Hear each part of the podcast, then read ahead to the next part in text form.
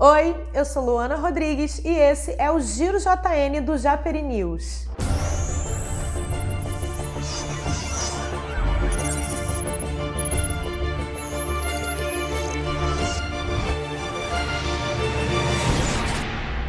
No último dia 12, o governo do estado lançou o programa Passaporte Cultural. O objetivo é ampliar o acesso da população de baixa renda a equipamentos culturais, como bibliotecas e museus. O critério segue as normas do Cadastro Único para programas sociais do governo federal.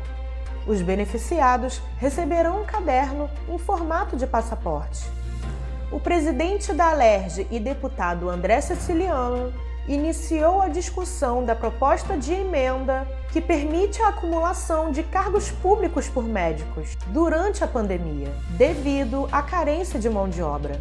A PEC deve voltar à pauta da Alerj nos próximos dias para a votação final. O deputado estadual Max Lemos, do PSDB, é o novo secretário de Infraestrutura e Obras do estado do Rio de Janeiro.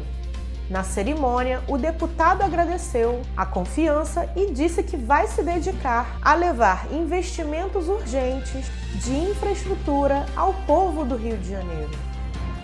Na última quinta-feira, dia 17, o governador Cláudio Castro se reuniu com o presidente Jair Bolsonaro e empresários no encontro Rio Produtivo, no encontro foi debatido as reformas administrativa, previdenciária e linhas de crédito para empresas que sofreram os impactos da pandemia. E agora, as notícias de Japeri.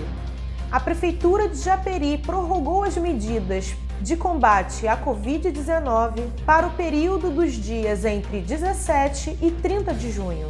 Por meio de decreto, fica determinado o uso obrigatório de máscara de proteção facial, boca e nariz sempre que for necessário sair de casa ou estabelecer contato com outras pessoas. A publicação também proíbe a realização de eventos que promovam aglomerações em espaços públicos, praças, parques e calçadões. O Giro JN é um oferecimento Jimmy Cris Festas e Lanches. Acompanhe o Japeri News nas redes sociais, nas plataformas digitais de áudio e no site japerinews.com.br. Eu sou Luana Rodrigues e esse foi mais um Giro JN do Japeri News.